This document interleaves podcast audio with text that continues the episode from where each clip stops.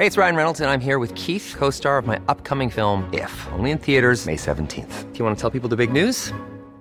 All right, I'll do. Sign up now and you'll get unlimited for $15 a month in six months of Paramount Plus Essential Plan on us. Mintmobile.com slash switch.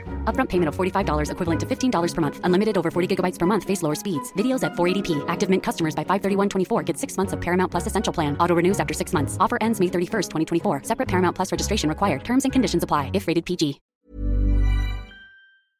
Nos tiene toda la información, Fabi, ¿cómo estás? Muy bien, Blanquita, ¿tú cómo estás? Muy bien. Oye, con estas noticias de que si no es Guerrero, es Michoacán y ahora Guanajuato, ¿qué es lo que está pasando en estas tres entidades del país? Que nada más los índices de inseguridad no bajan, No bajan. por más estrategias y por más eh, elementos de la Guardia Nacional que lleguen. Exactamente, está la situación un poco complicada y pues lamentablemente hemos visto cómo ha habido ataques eh, a policías municipales, estatales, fuerzas federales. Tan solo lo que pasó el, eh, antier en Michoacán y ayer en Guerrero, ¿no? En- ayer en Guerrero en un enfrentamiento, este, pues ya ves el resultado, ¿no? Un, un militar muerto y 14 hombres armados también que ahí este, resultaron en, un, en una... Este, Y los enfrentamiento. 13 de Aquila, Michoacán.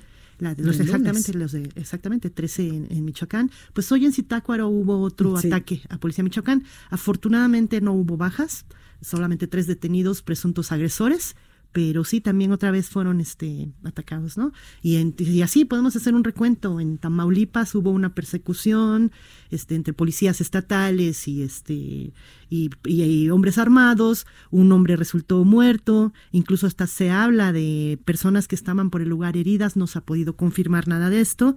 Y pues así como esto, ¿no? El 26 de septiembre mataron a tres militares en Guerrero también.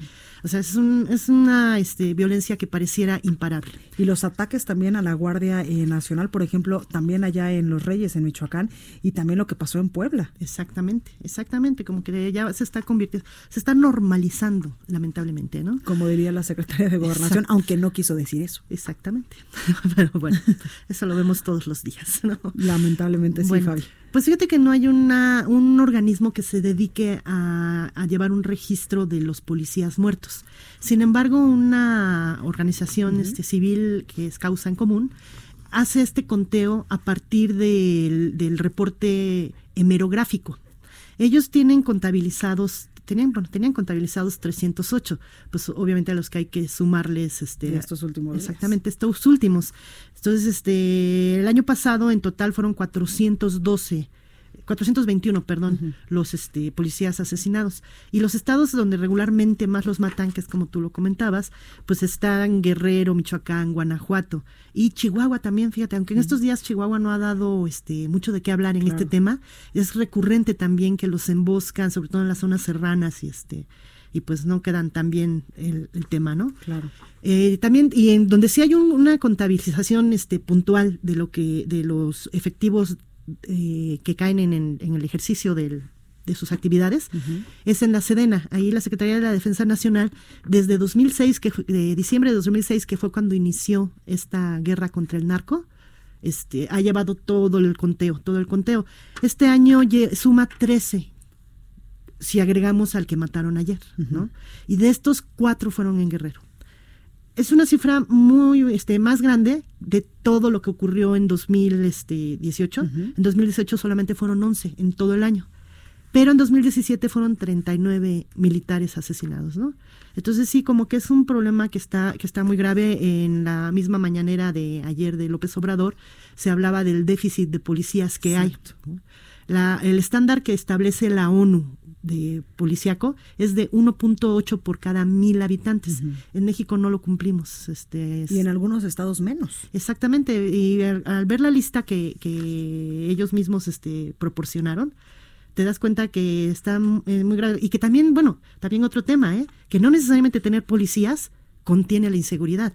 Porque hay cuatro estados que tienen, digamos, policías de más, por llamarlo de alguna manera, de los que se necesitan, que son Morelos, Yucatán, perdón, que son Yucatán, Colima, Tabasco y Ciudad de México.